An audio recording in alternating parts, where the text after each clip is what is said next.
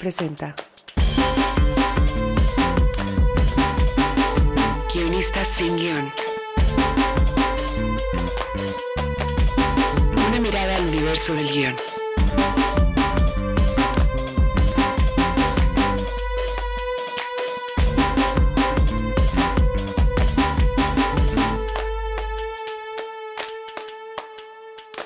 Pues bienvenidos a un nuevo Guionista sin guion. Eh, esta semana vamos a hablar de un tema muy interesante. Vamos a hablar de los Arieles. Eh, pero no de los Ariel, no de los nominados de este año y, y, y, las películas que están nominadas este año, sino sobre el impacto que puede tener en tu carrera estar nominado o ganar un Ariel. Como de pronto durante una temporada te vuelves una, te puedes volver una persona medio relevante porque sales en periódicos, la gente se acuerda de que existes, te pueden llegar trabajos y a largo plazo pues tienes una estatuilla en tu casa que es maravillosa. Entonces, tenemos la suerte de tener esta, esta semana a, a la gran Marina Stavenhagen, que es... Hombre, eh, la gran... Gracias, la gran, Antón. No, no, hombre, me faltaría más. Gracias, eh, Tú ganaste el Ariel en el, en el 2000... ¿Cuándo? En el 2002. Así es. Eh, por De la Calle y también tenemos a la multi, mu muchas veces ganadora del Ariel, eh, Laura Santullo, eh, que ha ganado tres Arieles, ¿no me equivoco? Eh, efectivamente sí, he, teni he, tenido esta fortuna. ¿Y has tenido, has estado nominado otras tres veces o...? Eh, sí, o sea, sí, porque ahora para este último estoy también nominada junto con Paula Markovich y Lorenzo Vigas eh, por La Caja, la película que dirigió Lorenzo. Correcto, pues invitada, invitada de lujo, yo gané el Ariel por Perdida en el hace dos o tres años eh, y un poco basado en mi experiencia, y es lo que quiero que, que también hablemos, eh, como durante un periodo de, durante ese año, eh, tuve mucha suerte y, lo, y, fui capaz de capitalizar, siento, haber tenido un poco de exposición. ¿no? Y yo también hago televisión, aparte de hacer cine, y un, mi experiencia fue que inmediatamente después de que no, me nominaron, de pronto mucha gente se acordó de que existía eh, y, me, y me dio la oportunidad de hacer una serie, de showrunear una serie, ¿no? Escribirla, estar en el set, postproducirla y, y demás. Y eso, la verdad, ha cambiado un poco la forma en la que yo me muevo en la industria. Eh, Yo, a mí me gustaría saber un poco cuál, cuál fue vuestra experiencia eh, cada vez que te han nominado a ti, Laura, o cada vez, o, o cuando tú ganaste, eh, Marina.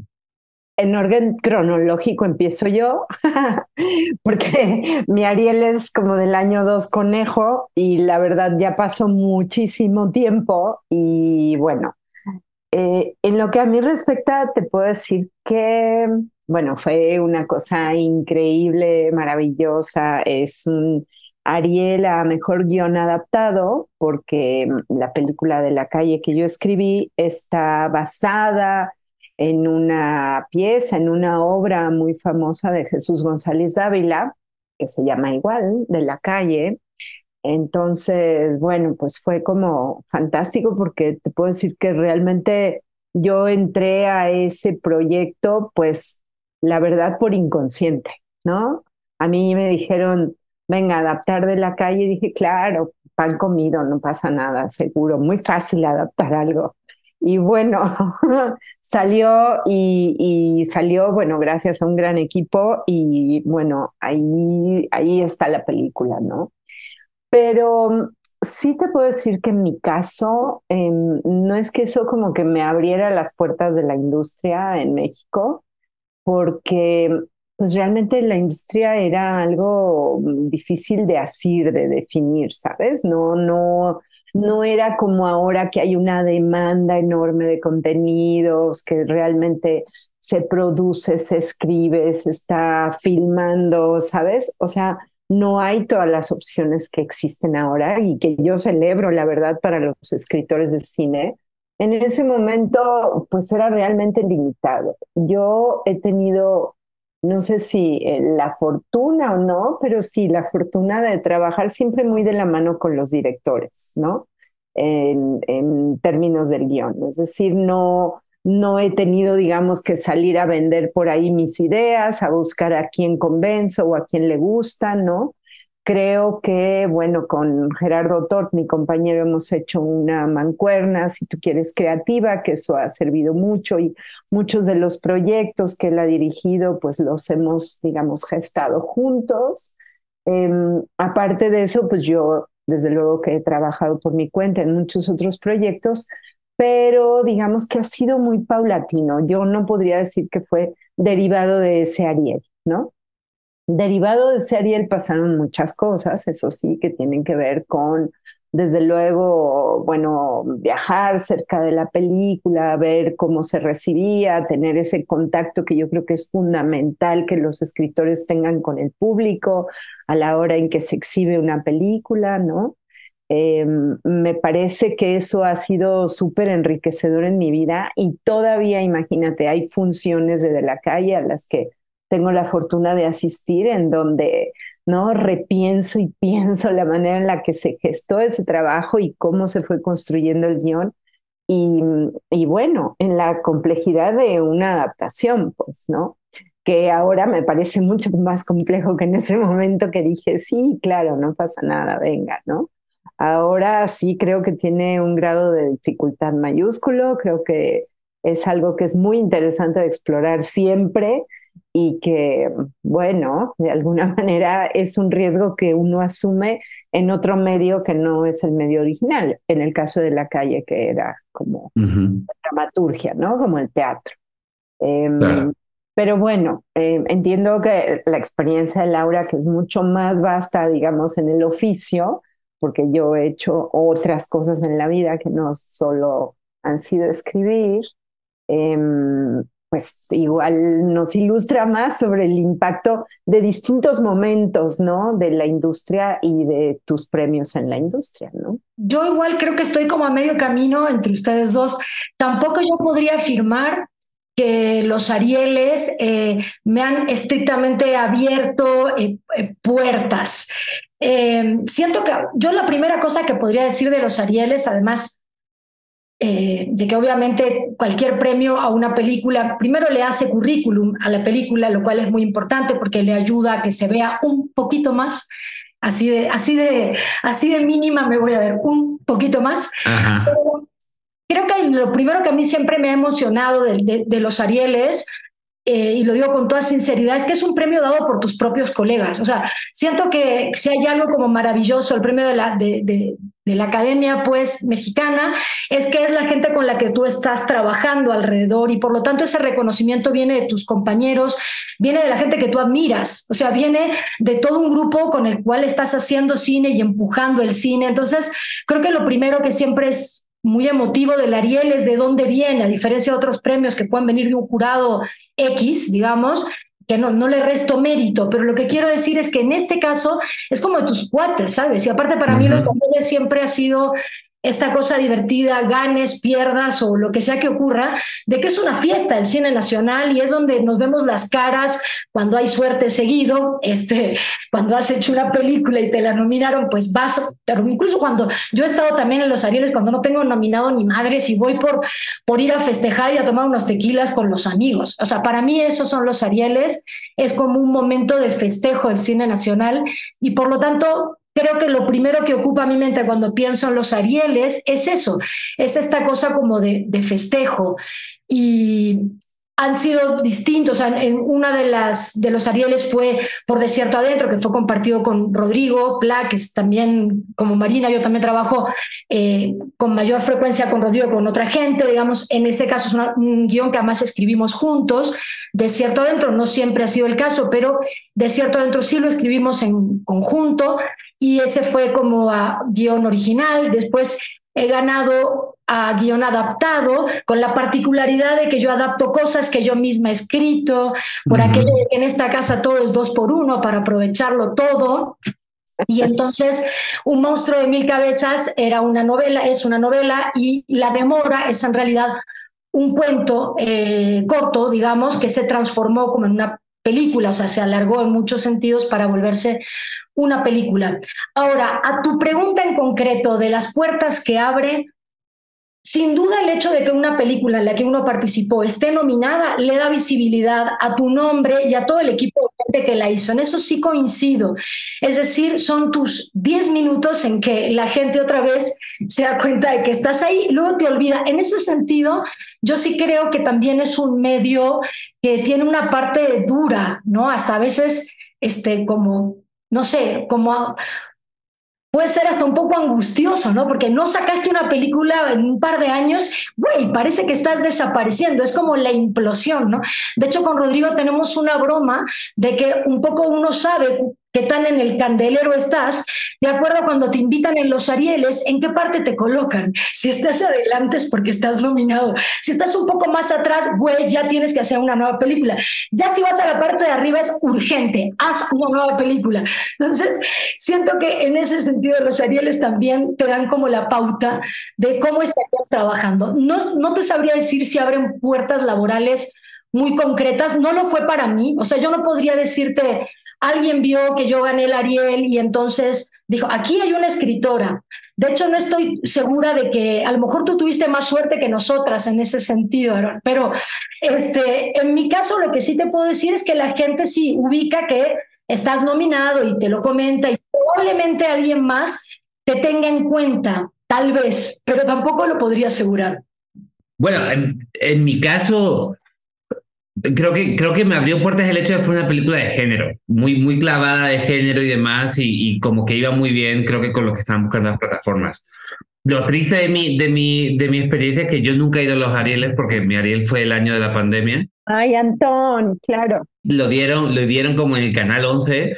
Eh, alguien los presentó y luego de pronto te, te, entrevistaban y tal en tu casa. Pero bueno, a mí, a mí me pareció maravilloso. Ojalá un día me inviten a sentarme atrás del foto. Exacto, en Gallola. Otra película que sea nominable, pero, pero creo, creo que en mi caso fue muy específico. De, de, por ser una película de género eh, eh, muy clavada eh, justo en, el, en este año en el que hubo una fiebre loca en las plataformas por, por conseguir contenido lo más rápido posible, algo que ya ha desaparecido. yo había hecho, he hecho, he hecho más películas que series, pero he, he, trabajado en series y demás, entonces un poco por ahí es otro, es otro, otro, otro universo. Eh, por ejemplo, a vosotras habéis tenido experiencia eh, haciendo pelis un poco más comerciales que no son, que no existen en el universo un poco de, de, los Arieles. Eh, porque siento también que hay, hay, hay un, no es un sesgo, pero hay un tipo de cine o una queja general en, el, en la industria en México de quiénes son más nominables que otros. ¿no? Gente que está como más cercano a los círculos de la academia, que quizás son más nominables. Yo no, no estoy tan de acuerdo porque este año he participado en el proceso de, en el proceso de selección, he visto las películas y demás, y tampoco tengo mucho contacto con la gente de la, de la academia, pero siento que las películas que se eligieron son bastante diversas y bastante interesantes. Eh, no, sé, no, sé qué, no sé qué pensáis de eso, porque sí hay como, siento que sí hay unas parte de la industria que quizás hace un cine un poco más distinto y tal, que sí se queja que no están incluidos en, el, en, en, en la selección y demás. Yo, perdón, eh, siento que lo que ha pasado con los Arieles en mi experiencia es que la gente siempre está este, desconforme. Sí, de acuerdo. Da igual, o sea, da igual. Los años que eligieron algo más comercial, pues los otros. Los años que eligen algo más, más raro, este, uh -huh. o, más, artístico, pues los que, los que quedaron fuera. Y yo creo que se debe básicamente a que hay muchísimas películas, de hecho cada vez hay más, sí. poquitos premios y por lo tanto, en realidad obviamente la mayoría no va a tener premio y unos van a tener premio y entonces va a haber como una cierta desconformidad. Yo creo que lo que no hay que darles tanta importancia a los premios, para empezar. Los premios son una cuestión coyuntural, donde juegan 1.500 asuntos. Eh, hay 1.500 asuntos en juego para que el premio salga para ti o para otro. Por lo tanto, uno no debiera tomarse con tanto afán el tema de los premios, que realmente son cuestiones coyunturales. No es que no den alegría, dan alegría. Uh -huh. eh, en mi experiencia, mucho empleo no, pero alegrías vamos a suponer que sí, pero sí me parece como importante no tomárselo. Y en cuanto a la academia, con sinceridad, yo hace tiempo ya que estoy cercana a la academia, aunque no pertenezco propiamente este, fui alguna vez como un miembro más activo, no lo soy actualmente. El punto es que más democrático no puede ser el proceso. De ahí a que la gente luego no vea y no se siente a mirar el chingo de películas que hay que ver y se ponga a votar, es otro asunto. Pero propiamente el proceso es hiperdemocrático, o sea, lo que se vota ahí está. Y puede salir peras, puede salir manzanas, depende mucho de lo que, quiénes están votando, cuánta gente se puede votar. Yo realmente no tengo, a mí, no, yo no tengo ninguna duda de que lo que la votación dicta es lo que la academia saca afuera, digamos. Entonces, francamente, no creo que sea un tema como de cercanía o lejanía eh, con la academia. Es mi punto de vista, no sé. Bueno, además la selección, o sea, todas las películas que se hacen en México pueden aplicar, o sea, pasas por, por, la aplicación y cualquiera puede meter su película a la academia, tienes acceso a una plataforma con la, gente que está en la academia, puedes ver todas las películas, de hecho deberías de ver todas las películas para, para, para votar, eh, votas y luego, ahora que ya se han seleccionado las películas, te vuelven a mandar el link con las que están seleccionadas para que las puedas ver otra vez o verlas por primera vez si es si es la primera vez que, que, te metes. O sea, yo estoy de acuerdo contigo en que es un proceso muy democrático. ¿Y cuánta gente en la academia? Son dos mil y algo de personas, ¿no? O sea, hay bastante gente. Te puedo decir porque yo sí estoy, he estado muy cerca de la academia en los últimos años. De hecho, he sido parte, soy parte del comité coordinador. Y francamente, como dice Laura, o sea, creo que, creo que más abierto, más democrático más, eh, más claro no podría ser, ¿sabes? Y, pero es cierto también que hay como, pues, como mucho sospechosismo en general, ¿no? En este país y todo te parece turbio y todo te parece que hay que conocer a no sé quién y, ¿me entiendes? Pero, pero como bien lo señalas, cualquiera que hace una película y cumple con los requisitos de inscripción, pues puede inscribir su película y ya está, se sube a la plataforma y todos los académicos, digamos que sí, pues hay muchísima gente en la academia, porque tú puedes ser académico si ganaste un Ariel o si fuiste nominado a un Ariel. Entonces, pues cada vez hay más gente, digo, eso es muy incluyente, pues. Entonces, toda esa gente puede inscribirse al comité de elección que se llama y tiene derecho a votar. Hombre, lo ideal es que vea absolutamente todas las películas, digo, con un mínimo de ética para poder votar, ¿cierto? Habrá gente que no lo haga, ¿no? A mí me pasa a veces que por la cantidad y el volumen de películas, porque sí son muchísimas, eh, y tantas este año, claro. tengo, tengo que elegir categorías y decir, bueno, ni modo, no puedo ver esto, no lo puedo ver completa la categoría, no tengo tiempo, no me da la vida, ¿no? pero, pero cuando voto, voto porque ya vi lo que hay, ¿cierto? Luego puedes inscribirte, como bien lo dices, al, al comité que ya lo único que ve son las nominadas. Pero ese primer filtro está abierto para todos y para que todos, si nos aplicamos, podamos ver las películas, ¿cierto? Y así todas las categorías. Luego también se ha instaurado un método en donde según tu especialidad, digamos, lo que se te recomienda votar, pues son ciertos premios, ¿no? Mm. Hay otros en donde, pues, mm, digo, francamente, hombre, si quieres participar, puedes solicitarlo, pero yo, por ejemplo, te diría que quizás efectos visuales, pues no está precisamente incluido en mis labores como guionista, ¿me entiendes? Porque me cuesta trabajo, pues, em, valorar esa categoría, ¿no? Y lo digo como ejemplo. Y así pasa, ¿no? Entonces, em, bueno, yo, yo pienso y sí creo profundamente en la academia y la verdad en el esfuerzo que hacen los colegas, pues porque sea un proceso abierto, transparente, son sistemas de votación computarizados, revisados por el sistema de cómputo de la UNAM, revisados ante notario. Cuando se hacen los conteos, hay un notario presente que mete en un sobrecito los resultados y, ¿me entiendes? Nadie los ve. O sea, sería absurdo, pues, ¿no? como mover la votación, ¿para qué lado, pues, ¿no?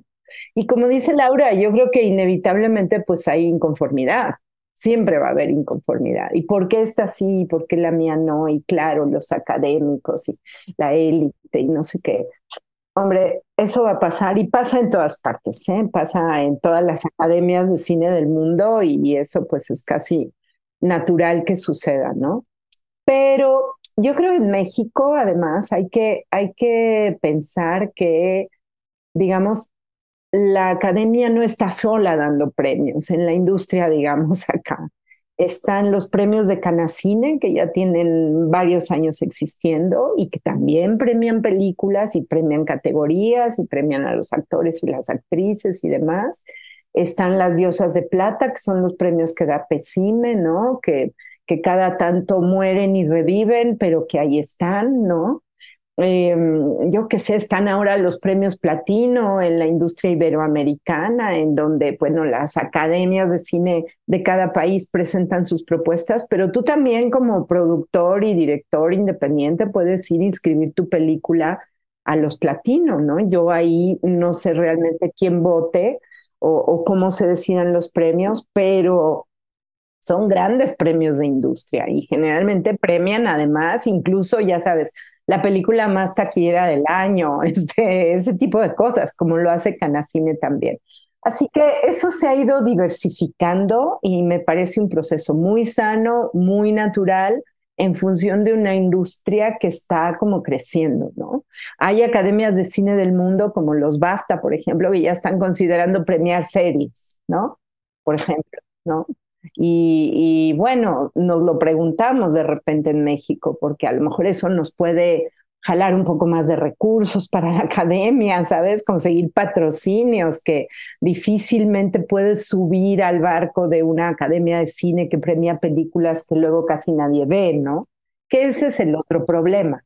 El problema no es el amiguismo ni nada de eso, sino que es de repente lo que se premia, pues son las películas que más gente ha visto o, que, o de las que ha oído hablar o las que de repente pues ya traen algún premio y entonces tienen esa visibilidad, ¿no?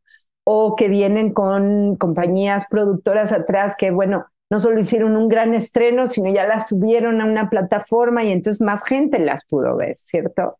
Entonces, sabes, es una bola que se hace y que tiene que ver con la distribución, con la promoción, con los canales de consumo em, que están disponibles para las películas. Luego hay pelis muy chiquitas que no tienen ese chance porque, porque son más independientes o son muy de nicho y entonces si no las ves en la plataforma que ofrece la academia, pues ya no las viste, ¿no?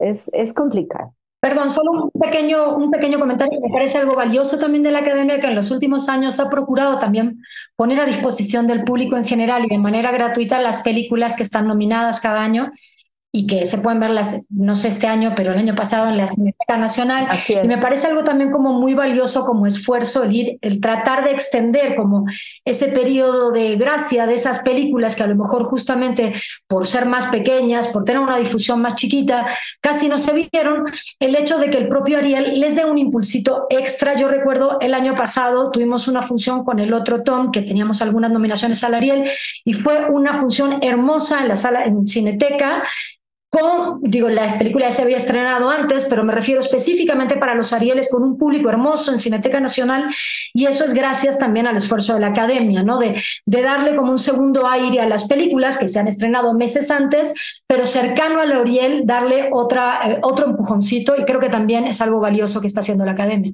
estoy totalmente de acuerdo. Sí, eso, eso es tal cual. Incluso ese ciclo que se llama Rumbo al Ariel, eh, itinera por distintas sedes en la República. ¿eh? O sea, ahí, se exhiben muchas ciudades, en varios cines, en muchos espacios independientes, se están pasando las películas que están nominadas, ¿no? Y, y además, efectivamente, le da visibilidad a muchos, a muchos cineastas, a mucha gente joven que, que, que hace sus primeras películas, que hacen películas interesantes y que Luego también a raíz de los Arieles consiguen distribución, acaban en plataformas porque estuvieron en el, porque estuvieron en el Ariel.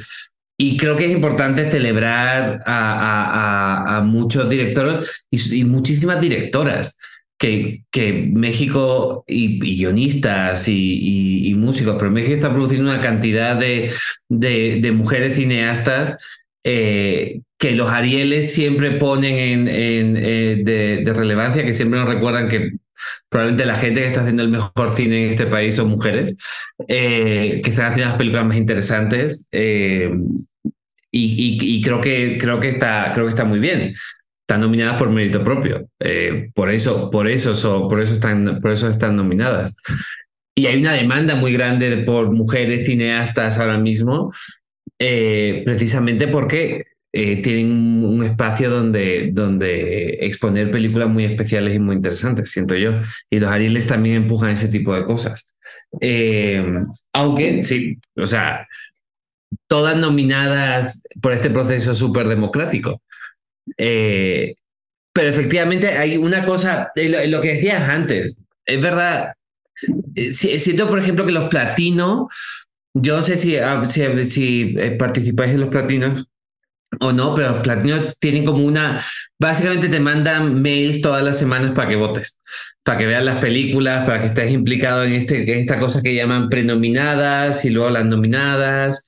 Eh, y te están como siempre te están intentando invitar ir a, ir, eh, a ir a la sede donde se va donde se va a hacer la ceremonia, eh, comprar entradas para la ceremonia porque no te invitan, tienes que comprarlas. Hay como todo un negocio alrededor de, de los platinos que, que, que, bueno, es interesante. Creo que últimamente se hace mucho en Madrid, pero me acuerdo que hace unos años se hicieron en Cancún. Antes de la pandemia, eh, fueron en Cancún, me parece, en la Riviera Maya o así. Oye, y de las pelis nominadas de, este año, aparte de La Caja, que a mí me, que a mí me encantó, la vi, la vi justo en la, en la, en la plataforma porque no tengo la oportunidad de ir mucho al cine eh, porque tengo un hijo de cuatro años, entonces es, complicadísimo. Eh, Tienes prioridades. tengo, tengo poco tiempo. Sí. Exacto. Podía, podía, podía ver películas infantiles al cine, pero aparte de eso, poco participo. ¿Qué, ¿Qué, os parecen las pelis que están nominadas este año? Eh, yo, a, mí, a mí creo que me, me gustan mucho, me parecen muy interesantes, eh, pero específicamente las nominadas a guion. Y también quería preguntaros sobre el, el las dos habéis escrito con, con, con directores, eh, sobre esta idea de eh, que muchas veces sean directores y no guionistas eh, profesionales los que acaban nominados a este tipo de premios. Yo todavía no he visto, yo no me brinqué la primera etapa, esa de la que hablábamos, que había que verlo todo, para mí era materialmente imposible, así que no lo he hecho. He visto de las que están, he visto algunas, obviamente, o sea, la de Alejandra Márquez y me gustó mucho porque ya la había visto antes. Este, ¿cuál más está? La caja la vista buenísima, ¿eh? Está Huesera, está ah, Huesera. yo no la he visto todavía, todo el mundo me ha hablado muy bien de ella, pero yo no la he visto. Así que yo soy un desastre para opinar hoy, porque estoy en absoluta falta. Mejor que opine Marina, si es que ya las vio. Hombre, yo igual que tú me faltan algunas, em, pero en general he visto bastantes. Y la verdad, yo creo que son pelis muy poderosas y muy distintas todas. ¿eh? Ya lo decía Santón, yo creo que hay, hay de todo, hay géneros súper interesantes, ¿no? Está este, bueno, está Huesera, que me resulta una peli pues muy inquietante, lo cierto, muy inquietante, también de una de una joven cineasta, ¿no? Michelle Garza, que, que yo creo que tiene un futuro por delante muy chido. Está, bueno, la peli de Lucía Puenzo, ¿no? La caída, que está basada en un caso real, em, que está Carla Souza de, protagonista. Lucía, bueno, es una realizadora con muchísima experiencia y es estupenda guionista, ¿sabes? Como que, hombre, siento que hay equipos muy interesantes atrás, ¿no? Está una peli de género, ¿no? La de Mal de Ojo, Antón, ¿cierto?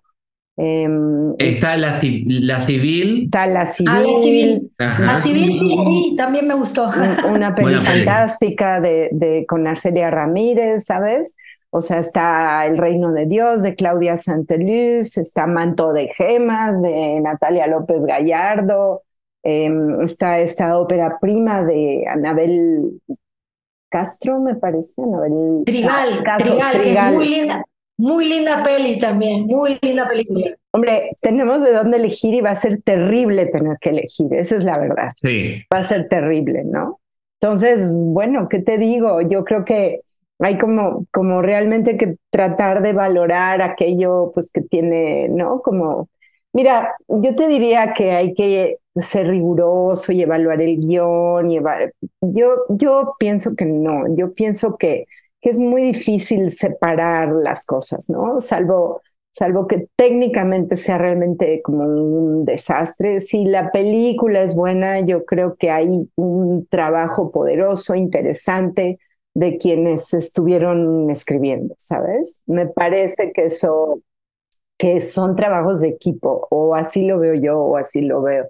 Lo he visto siempre, ¿sabes? Yo personalmente estoy muy orgullosa de las películas cuando se acaban, pues, ¿no? Como que mm, me cuesta trabajo decir, la película más o menos, pero el guion era buenísimo, sí, sí, Sí. Y, y, digo, bueno, el guion está en función de que se haga una peli, ¿cierto? Entonces, pues pues yo celebro que se hagan buenas películas, la verdad, ¿no? Y, siempre, claro que me interesa buscar y saber quién estuvo atrás, quién lo escribió, ¿sabes? O sea, esas cosas me gustan mucho. Ya. A, mí, a mí siempre me parece que el primer que el primero más importante que darse al editor, siempre me da impresión, porque termino de ver una película que he visto y a veces veo cosas y como, muchísimas gracias, tío. No sabes el favor que me hiciste ahí porque sé que, diciendo que, que muchas veces son el, el, el, el, héroe de, el héroe del cine que menos se reconoce, creo yo. Y es como un guionista, ¿no? También. Claro. Eh, yo pienso que los guionistas tendríamos que saber más de edición, ¿sabes? Como, como estar sentados ahí y entender cómo se cuenta, si es que se cuenta lo que pensamos que se va a contar, ¿no? Sí, pero es extraño desgranar los premios en una película cuando al final lo que estás haciendo es algo tan colaborativo, ¿no? Y todo el mundo se está ayudando a todo el mundo, todo el mundo está empujando hacia el mismo lado y, y, todo el mundo se alegra de que la película salga bien, cuando la película sale mal, a todos les afecta por igual. Eh, sí, es, sí es raro también esa idea de desgranarnos, pero también es una buena forma de, de poner de relevancia las las profesiones que hay dentro del cine. Eh, sí, totalmente, totalmente. Solo digo que se vuelve complicado, ¿no? Claro, claro. o sea, ¿qué parte es del guionista? ¿Qué parte es del, del, del, director? ¿Qué parte es de quien editó? ¿Qué parte? No sé. Por eso yo pienso cuando trabajas, digamos, ya en el territorio más como de la industria y de la producción más en serie, o no sé cuál haya sido la experiencia de ustedes, pero esto como de que haces un guion y entregas y luego pues realmente no sabes qué va a pasar, ¿sabes? O ya no está en tus manos o nadie te pregunta, eh, pues es como extraño, ¿no? Como, claro. pues a mí, a mí sí me gusta estar ahí como hasta el final y, si puedo opinar, pues gracias, ¿no? Eh, tratar de, de seguir construyendo, porque se sigue construyendo, ¿no? No, totalmente. También en, el, en mi caso también ha sido como muy, eh, trabajar muy de cerca con, con, con, Rodrigo y de hecho, bueno, la última, el otro Tom, incluso ambos firmamos dirección y escritura de algún modo dando lugar justo a esta idea de colaboración estrecha, más allá de que cada quien tiene su zona iba a decir de confort, pero ninguna zona es de confort, pero me refiero, cada uno está como en una zona más claramente ubicado, que es como su especialidad, la mía es la escritura, la de Rodrigo la dirección, no obstante, justo como fuimos compartiendo yo pude ir al rodaje, etcétera, y Rodrigo participó de una manera mucho más estrecha en la, en la propia escritura y en el, en el retrabajo, el otro. Tom tuvo la particularidad además de que Tuvo muchas versiones y entre ellas una estuvo muy vinculada al hecho de que Rodrigo hace un viaje al Paso, Texas, cuando decidimos que la película se ubica en ese contexto, hubo que hacer un gran cambio también como de guion profundo. Y bueno, el que traía la, la, información fresca era Rodrigo, que era el que había estado in situ, y por lo tanto hubo toda una serie de variables que se le colocaron a la película a partir de esa investigación de campo. Entonces, sobre todo yo creo que coincido plenamente con lo que decía Marina, las películas son de, de un de un grupo, de un equipo. Eh, nosotros creemos profundamente en que la gente que colabora no son intérpretes de una idea, sino que son creadores en conjunto con nosotros. Cuando vamos a hacer algo, no buscamos a alguien que interprete aquello que imaginamos, sino que imagine con nosotros, que cree con nosotros, porque al final se trabaja para la película, en principio, si todo sale bien, y no para el ego de alguien o del director o del guionista o de nadie. Debiera ser para la mejor película posible, en teoría al menos, y cada quien pues lleva adelante su tarea, el director dirige o la directora van a dirigir ese barco, no obstante, sin todo lo demás no hay ningún barco. Por lo tanto, me parece como importante pensar eso, ¿no? que uno trabaja para una película, trabaja con los otros, no para el director, sino con el director. Y eso me parece como muy importante. He tenido otras experiencias también, me refiero, he hecho algunas otras cosas que no sé, todavía no han salido, no sé qué, qué ocurrirá con ellas ni a dónde irán a parar. Sí, es un poco inquietante eso de andar regalando, tirando hijos por ahí, es un poco inquietante, pero son otros procesos, también son procesos, creo yo, laborales, es parte de algún modo de estar en activo y de seguir trabajando y de traer la comida a la mesa. Por lo tanto, eh, tampoco es que me, me, me inquieta, pero más o menos. En tanto yo pueda seguir trabajando cosas que me importan mucho y hacerlas en conjunto con gente que eh, trabaja conmigo y trabajamos en conjunto, tampoco tengo mayor problema en hacer como otro tipo de trabajos más para la industria, etcétera, ¿no? Este, en el caso de la última esta que hicimos con Lorenzo y Paula, no fue que trabajáramos juntos, realmente fue una suerte de estafeta que fue cambiando de manos. No es realmente un trabajo que hicimos en colectivo. Bueno, Lorenzo siempre estuvo presente, que era el de la idea original, quien la dirige, obviamente, pero realmente esa película La Caja, yo trabajé con Lorenzo hace muchos años atrás, fue un proyecto muy, muy largo. Trabajé hace muchos años atrás en una primera versión, hicimos un trabajo bastante exhaustivo, luego creo que la tiene Lorenzo un tiempo en sus manos, luego la lleva con Paula, luego la recupera, en fin, le dio el tiempo de hacer de todo a Lorenzo y luego creo hizo una muy, muy, muy buena película eh, con el material que tenía. Pero esa también fue una experiencia para mí muy distinta. Eh, si bien me invitó Lorenzo a ver eh, eh, alguna etapa de la película, primera versión, segunda versión, ya editada, digamos, ya o sea, fui a alguna sala de edición a dar mi opinión, lo cual se agradece, pero lo cierto es que muy lejano a los procesos que yo he hecho con, con Rodrigo, donde directamente voy a rodaje y participo en los ensayos y seguimos corrigiendo el guion, por ejemplo, en rodaje, ¿no? Justo, fíjate que, es muy interesante esto que dices porque mi sensación eh, eh, es que hay como una idea, hay como una idea de autoría del guion y de, y de que viene un poco de, de, de, la cultura de Estados Unidos, en la que justo ayer estaba hablando con, con, con un amigo gringo y me, y me decía mucho si tú compartes el crédito del guion, eh, cuando qué porcentaje del guion escribes tú, cuando tienes crédito y cuando no, eh, como que qué tan lejos estás, el, el, director se puede, puede tener crédito, y es como, bueno, yo aquí personalmente mi experiencia es que, que todo el mundo firma el guion, mucha, mucha gente firma el guion, no depende tanto de cuánto hayas trabajado, cuánto quede de lo que tú hiciste en el guion, hay una autoría compartida, es algo, es un proceso y, y, al final tener crédito único, no sé si, si vos vas a sentir lo mismo, crédito único o no en un guion no tiene tampoco una relevancia gigantesca en, en, en, general. O sea, a mí nunca nadie me ha venido a decir, bueno, pero es que este guion no lo firmas tú solo, lo firmas con no sé quién. ¿Quién es más guionista de esta película o no? Pero se está como importando esta idea de una autoría mucho más que pertenece mucho más a la idea de que hay royalties y de que luego la peli se puede vender y qué porcentaje te toca a ti, te toca y le toca a otra persona. Eh, y que se, que, que, se está importando. No sé si a vosotras, eh, eh, si vosotras habéis tenido alguna experiencia de ese tipo. Y trabajar a veces con directores que firman eh, el guion, aunque no hayan trabajado mucho en el guion. Su labor ha sido quizás reescritura en el set, reescritura en edición, pero también firman el guion. No sé qué, qué experiencia tenéis con eso o qué opinión tenéis de eso.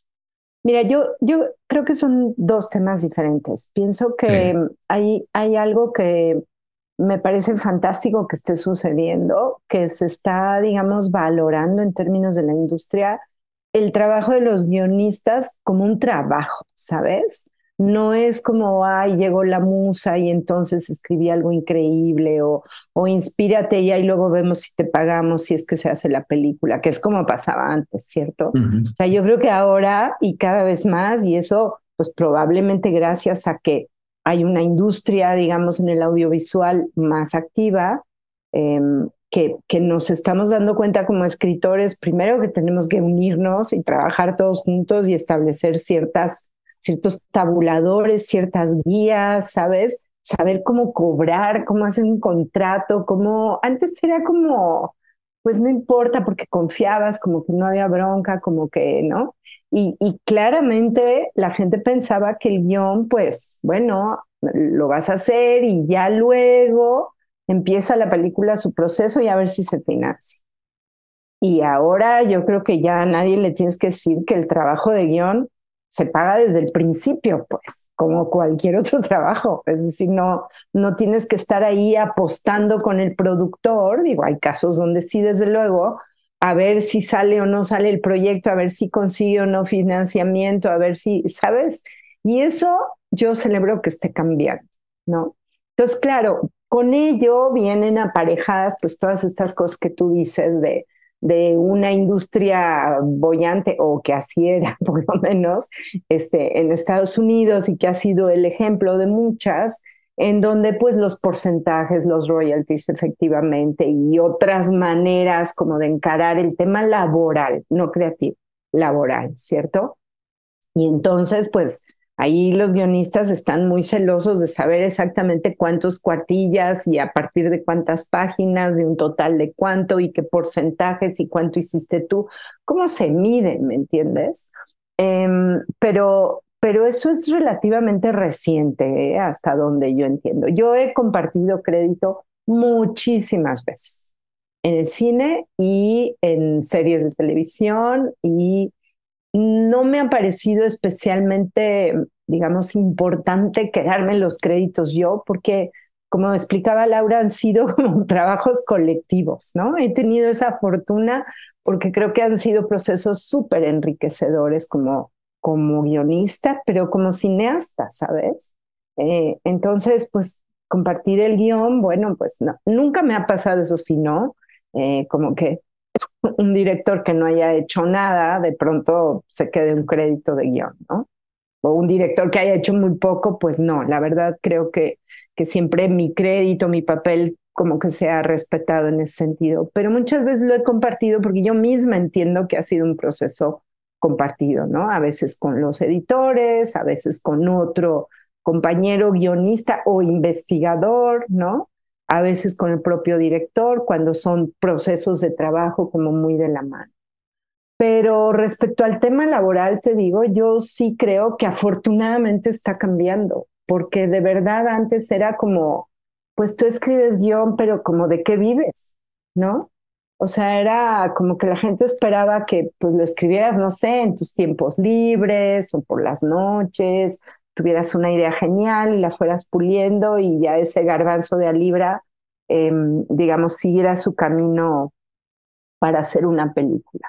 Yo creo que ahora, gracias al, a la lucha de muchísima gente, ¿no? De muchísima gente, em, se entiende que, bueno, quizás puedes tener una idea, quizás puedes presentar, no sé, un par de páginas, puedes tener una sesión, un pitching tal, pero luego si, si tienes que escribir un guion, pues son muchas horas de, de estar sentado, de escribir de tus ojitos, ¿no? En la compu, pero sobre todo lo que tú sabes hacer, que está ahí puesto sobre la mesa y que tiene un valor en el mercado, ¿no?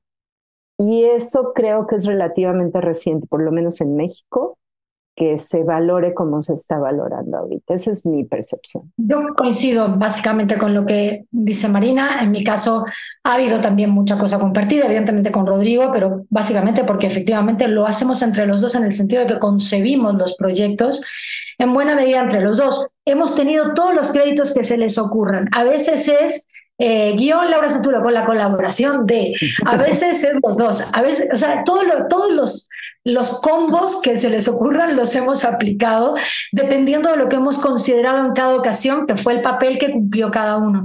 Pero a mí sí me queda clarísimo que independientemente de que exista un guion, eh, yo al menos no soy de la idea de que el director viene y hace aquello que está allí y tú lo hiciste todo, porque en realidad en el momento que el director tome ese guion para poder dirigirlo, tiene que hacerlo suyo, no en el sentido de robárselo, en el sentido de hacerlo carne en él porque, o en ella, porque si no, no podría entenderlo y no podría hacerlo. Para que un director o una directora dirijan, necesitan haber interpretado de alguna manera ese guion y haber tomado una serie de decisiones que son ya escribir también el guion. Así es como yo lo veo.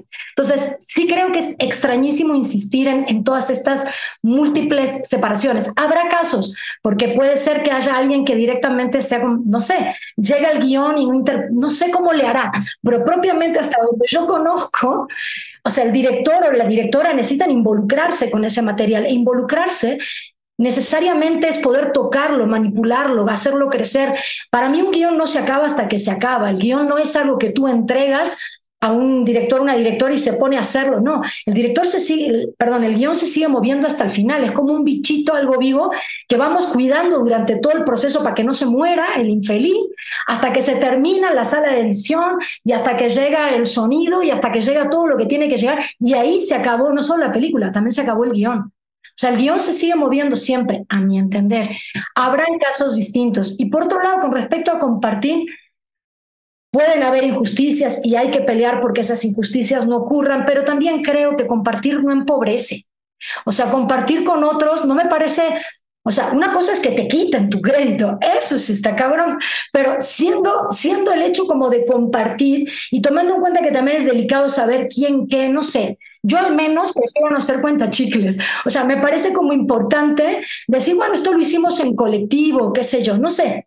Habrán casos y habrá gente que debe haber sido, eh, si realmente sientes que te han robado un crédito o que te han boicoteado, que te han pasado por arriba, todo esto que yo estoy diciendo, pues no suena tan gracioso, porque supongo que si te han vulnerado los derechos, ya esta idea de compartir a lo mejor no te hace tanta gracia como a mí. Yo he trabajado como muy bien en colectivo, eh, no solo con Rodrigo, en otras ocasiones también.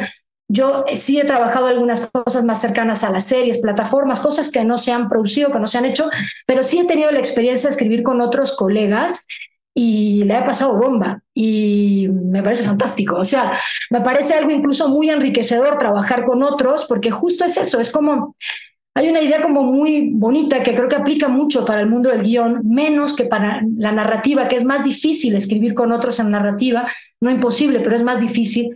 En guion creo que tiene la particularidad, como es el reino de qué tal si, ¿no? Como que el guion es qué tal si, es el reino del qué tal si. Entonces siento que este mundo que ocurre entre dos o varias personas del guion es como un mundo intersubjetivo, ¿no?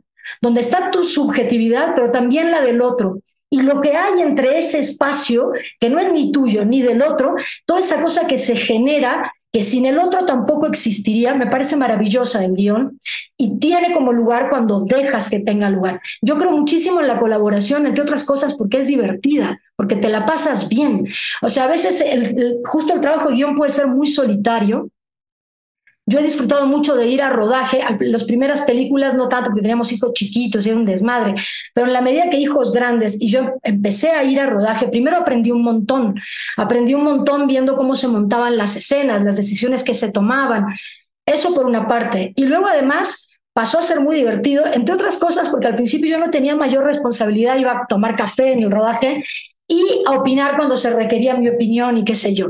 Pero me parece súper interesante eso, pensarse también como guionista parte del crew. O sea, yo sí creo que sería interesante que los guionistas, a lo mejor no digo que tengas que estar todo el pinche rodaje, pero cuando hay escenas, por ejemplo, que se saben que son difíciles, no está de más tener ahí a tu guionista con el cual creaste esa historia y de alguna forma que sabe cómo la esencia, yo creo que a veces los directores, las directoras están tomando tantas dirección, tantas decisiones en el momento que pueden marearse, que pueden confundirse y tener a tu vera a la persona con la que creaste aquello me parece una gran idea, por si algo se te va de la mente, poder justamente decir, ¿y por qué habíamos escrito eso? Me parece que puede funcionar. Yo siempre que doy clases le digo mucho a la gente que está empezando en el guion, traten de ser crew, traten de sobre todo no trabajar con gente que vulnere sus derechos, traten de trabajar con gente que haga equipo con ustedes. Eso me parece como súper importante. En lugar de que sea una pelea de egos, aprender a trabajar en colectivo, creo. Ahí estoy de acuerdo. Es algo de lo que de hecho hablamos mucho en el podcast. O sea, eh, eh, hay otros sitios en los que sí se presupuesta eh, que el guionista vaya al set en calidad de guionista. Porque está pasando y, hay que, hay que pagarle un sueldo, su tiempo también, el tiempo que no está haciendo otras cosas. Cuando tiene la oportunidad de, ahora que, que, que, a los guionistas nos están dando oportunidad de a veces ser jefes en las series, ¿no? de ser los showrunners que están supervisando toda la filmación y están siempre ahí y demás, también aprende mucho de que ciertas decisiones basadas en ese día que estás filmando, en algo que pasa con el actor, que descubre el actor, algo que, que descubre el director en una, en una escena, en un momento, van a cambiar el guion y en muchas ocasiones a mejor. Pero además, cuando está el guionista, el guionista puede hacer ciertos retoques en esa escena y decirle esto te hace falta, porque luego en la película o en, el, o en la serie eh, va a surgir algo que está en esta escena, esta escena está por esto. Entonces, los, los, cambios que hagas, hazlos alrededor de esta idea. Y es muy saludable para los guionistas que entendamos que esas cosas pasan. Esas cosas son precisamente lo que las películas sean más interesantes, más bonitas y que te emocionen mucho cuando vas a ver tu propia película y de pronto descubres que es mejor de lo que te imaginabas. Yo creo que eso es una experiencias más, más bonitas que, que te pueden pasar. A mí me ha pasado un par de veces eh, otras veces he ido a ver la película ha sido como, uh, mm, eh, está bien, pero no he entendido muy bien estas decisiones que has tomado y tal. Otras veces está muy interesante que te mantengan en el proceso, en la edición y demás, y que tú también puedas cometer cierto tipo de errores que te van a ayudar a crecer mucho, a crecer mucho como guionista. Eh, pero, pero sí, hay una experiencia extraña. Eh, ¿Qué tanto, bueno, en, tu experiencia a la hora que tú estás implicada en todo el proceso, me imagino, que, me imagino que no te pasa tanto, no sé si te ha pasado. Sí, sí me ha pasado y coincido totalmente con Laura. ¿Qué tanto te reconoces en la película que se hace al final si no has estado implicado en el proceso? Eh, no sé cuál ha sido tu experiencia eso. Yo he tenido experiencias muy buenas, la verdad, en general. Eh, otras más en televisión que que en que en cine por televisión como guionista estás tan, eh, o sea, estás tan ajeno al proceso cuando eres parte de un cuarto, pero realmente no tienes contacto con nadie que tome decisiones más allá del, del jefe de escritores. Nunca vas a hablar con un director, nunca vas a hablar con un ejecutivo, nunca vas a tener más agencia que la de entregar el guion, hacer tus revisiones y eventualmente que, el guion lo reescriba el, el jefe de escritores. Pero, eh, ¿qué tanto reconoces tus películas cuando has estado implicado en el proceso como has estado tú, Laura? Y, por ejemplo, en el caso de La Caja. Yo creo que hay, hay pelis donde eso, tienes la fortuna de estar cerca de la concepción del proyecto y del proceso creativo, eh, pues a lo largo de distintas etapas. Y claro, lo vas viendo de cerca y eso es enormemente enriquecedor para ti y finalmente el resultado pues es algo que esperas, que, que viste cómo se fue gestando, ¿no? Cuando de repente pues has estado lejos por las razones que sean, em, pues sí hay como sorpresas, sí me ha pasado, claro que me ha pasado. Digo, con la propia película de la calle, me pasa, por ejemplo, que uno de los diálogos de las líneas más celebradas por todo el mundo en la peli, no la escribí yo. O sea, eso, ese momento, justo ese momento no lo escribí yo. Pero el actor que lo dice es tan natural, lo dice tan bien, queda tan bien, resultó tan maravilloso que, que cada vez que lo veo me muere de gusto, ¿sabes? Digo, wow, qué genial. Y cuando la gente me dice, no, hombre, es que esa línea fantástico, yo tengo que decir, chicos, eso yo no lo escribí. ¿No? Es la verdad, yo no lo escribí. Qué bueno que todo el contexto pudo inspirar a este chavo para decirlo de esa manera, ¿cierto? Pero, pero esa, esa, esa, yo no la escribí. Y luego hay otras que seguro les ha pasado a ustedes, que aunque te encante la peli, hay unas líneas o hay unos diálogos o hay una escena o hay un algo que cada vez que lo veo y ya pasaron 20 años, digo, ay, eso, ¿no? O sea, pasa ese momento y siento como un pellizco de, no, no, no era la intención o no, no, no, algo pasa con ese momento que no, no lo logro y me sigue pasando, ¿sabes? Entonces digo, bueno, es como que tengo que vivir con eso, ni hablar y, y ya está, ¿no? Porque funciona, funciona, nomás yo siento que ahí no era, ¿no? Pero bueno, luego por eso tantos escritores se ponen a dirigir, caray, ¿verdad? Por, por, así, por estar así de piqui. No sé, supongo, ¿no? A mí nunca me han dado ganas de dirigir. Me parece complejísimo em, y, yo soy muy mala para eso. Entonces, Eh, me gusta como la seguridad de, esto, de mi escritorio, de mis libros, de las cosas, de, ¿sabes? Como poder rehacer, rehacer, rehacer una idea. O sea, tener la claridad de decir esto va así porque sí. Uf, qué duro. Pero bueno, se aprende y hay gente que tiene madera para eso y lo sabe hacer muy bien. Bueno, yo la mayoría que han sido con Rodrigo sí he estado muy, muy cerquita del, del proceso, hasta a veces por demás. A veces me sientan en la sala de edición con Miguel Schroelfinger y Rodrigo y me dicen, esta es o esta. Y yo, puta madre, la veo igual. Y es así de, lo que empiezo a hacer es mirarlos de reojo. Donde miro que Miguel y Rodrigo sonríen, digo, esta es la que tengo que decir que es la buena y ya está. No, la verdad es que yo he estado como muy cerquita en la mayoría de los casos. Eh, por supuesto, después hay decisiones, en buena parte coincidimos, a veces he coincidido no, pero yo la verdad fluyo bastante. No, no soy tan aferrada. Bueno, tendrían que decirlo Rodrigo y Miguel Esberfinger si yo soy aferrada o no. Creo que no. O sea, hay cosas, por ejemplo, en las que ellos propusieron, hubo cosas que se tomaron decisiones que yo a veces no estaba tan de acuerdo, pero me dejo convencer con facilidad. Entre otras cosas, insisto, porque creo que no hay una sola película. Dentro de cada película hay más de una interpretación y más de un modo. No creo que sea una única línea. Hay cosas que las mueves un poquito para acá y también funcionan, y para acá también funcionan. No creo que sea como matemáticas exactas. Y luego en el caso de la de Lorenzo fue como bastante distinto, justo porque yo había trabajado una etapa muy primaria del, del, del, del guion y evidentemente cambiaron muchísimas cosas en ese proceso. Eh, pero bueno, también yo la miré, primero que nada creo que la película le quedó muy bien, me gusta mucho la película, entonces la disfruté y básicamente como que disfruté esos cambios que hicieron o esas líneas nuevas que encontraron o hacia dónde derivaron tal o cual cosa. Entonces no fue tampoco como un proceso en absoluto. Primero que nada yo sabía que cuando yo había trabajado no, sabía que habían retrabajado después, por lo tanto no podía yo esperar ver aquello que yo había escrito reflejado no tendría mucho sentido. Yo ya sabía que iba a haber muchas cosas distintas, este, se había conservado como una esencia de aquello que habíamos trabajado, incluso buena parte de los personajes y, y de las situaciones eran, pero a la vez ya no eran, eran, pero no tanto. Y en realidad no, no, no sé, no tuve como una mala sensación. Supongo que también porque fue una muy buena película. A lo mejor vas y si la película le hicieron mierda, capaz que no tenés la misma sensación, ¿no? Pero no fue el caso. La verdad es que le quedó una película muy chula, entonces como que disfruté viéndola. Eh, y además yo había visto, luego ya la vi en sala definitiva, pero había tenido incluso la chance de verla en la sala de edición y que todavía le hicieron como algunas cosillas y le movieron cositas. Entonces eh, la no es que llegué a la sala de cine y por primera vez la vi, tampoco me pasó. Sorpresa. Eso, exacto, tampoco me pasó eso. Un poco una cosa que, que, que creo que es verdad que muchas veces eh, eh, se trata el guion como un documento técnico, como algo que, que, que, se escribe para que se pueda filmar y tiene que estar escrito en un formato y tal. Y muchas veces se nos olvida que no solamente es un documento técnico, es un documento de venta, pero principalmente es un documento de inspiración.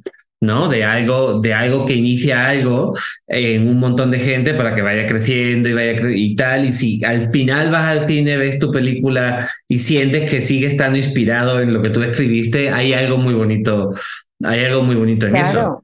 Claro, claro. Ah, yo me acuerdo siempre de, un poco volviendo a lo que decía Marina, de, a un... Yo creo que la frase es una estupidez, pero en la primera película que escribí hay una escena en un barco y alguien dice, en el guion decía, no le gusta el barco, y dice, esto es un ataúd flotante. Y el actor acaba diciendo, esto es un ataúd viviente, y es una tontería, pero yo cada vez que lo, cada vez que lo, que la he visto, bueno, las veces que he visto la película, me pone de los, me pone de los nervios. Al mismo tiempo que hay una escena que siempre voy a acordar que es como, esta escena está exactamente como me lo imaginé. En la misma está esa frase es como, pero ¿por qué no nadie le dijo que era flotante? Está en un puto barco. Me pone los nervios, es una tontería, pero, pero siempre me acuerdo de esa, de esa, siendo la primera película que escribí que se filmó, cuando la vi en el cine me gustó muchísimo, la disfruté muchísimo y fue una experiencia increíble, pero cada frase me parecía importante y eso con el tiempo ha ido, ha ido cambiando mucho. O sea, ya no, incluso cuando escribes, no sé si has pasado a vosotras, cuando puedo cortar algo de un guion, me parece, me, encanta. O sea, si alguien me dice, esto creo que esta escena no te. y la quitas, y es como, uff, qué, qué, peso me quito de encima. Creo que eh, en el proceso de notas y de, y de trabajar con otra gente también depura mucho. Creo que hemos hecho ya una hora de, de programa. Entonces, Siento que podríamos seguir hablando hasta las 12 de la noche hoy, pero, pero bueno, eh, eh, en otra ocasión os volvemos a invitar y podemos hablar de, otro tema. Muchísimas gracias por, por acompañarnos. Es un honor para nosotros y, y bueno, eh, muchísimas gracias. Gracias a ustedes. La verdad es que ha sido muy divertido y, y recordar muchas cosas también, ¿no? Eso está, eso está bueno. Y sí, la próxima, claro, igual unos tequilas y seguimos platicando de guion, lo que quieran. ¿No, Laura? Totalmente, pero si nos garantizan los tequilas. Es que es eso. Es hay que es hay eso. una propuesta para hacer un programa en vivo en, en casa de Jorge. Eh, lo recordamos a la audiencia, to- en todos los programas va a hacer Jorge un asado. Eh, vamos a invitar a, a- a gente de nuestra audiencia y, No, y bueno. a tomarnos tequilas y comer carne rica. Eso es. Comprometidísimo. Bueno, ahí, ahí esperamos estar. Pero- Bueno, pero por supuesto. Obvio, Me tomo la libertad de invitaros a casa de Jorge. No os preocupéis. Muchas gracias, Antón. Gracias de verdad eh, por, por, por convocarnos a esto. Ha sido muy lindo. Muchas gracias. Muchas gracias. Y un abrazo para todos. Colab presentó Guionistas sin guion. Una mirada al universo del guion. Diseño sonoro y edición. Emiliano Mendoza. Música original. Federico Schmuck. Una producción de Colab. Historias para llevar. En colaboración con Melarim Arts.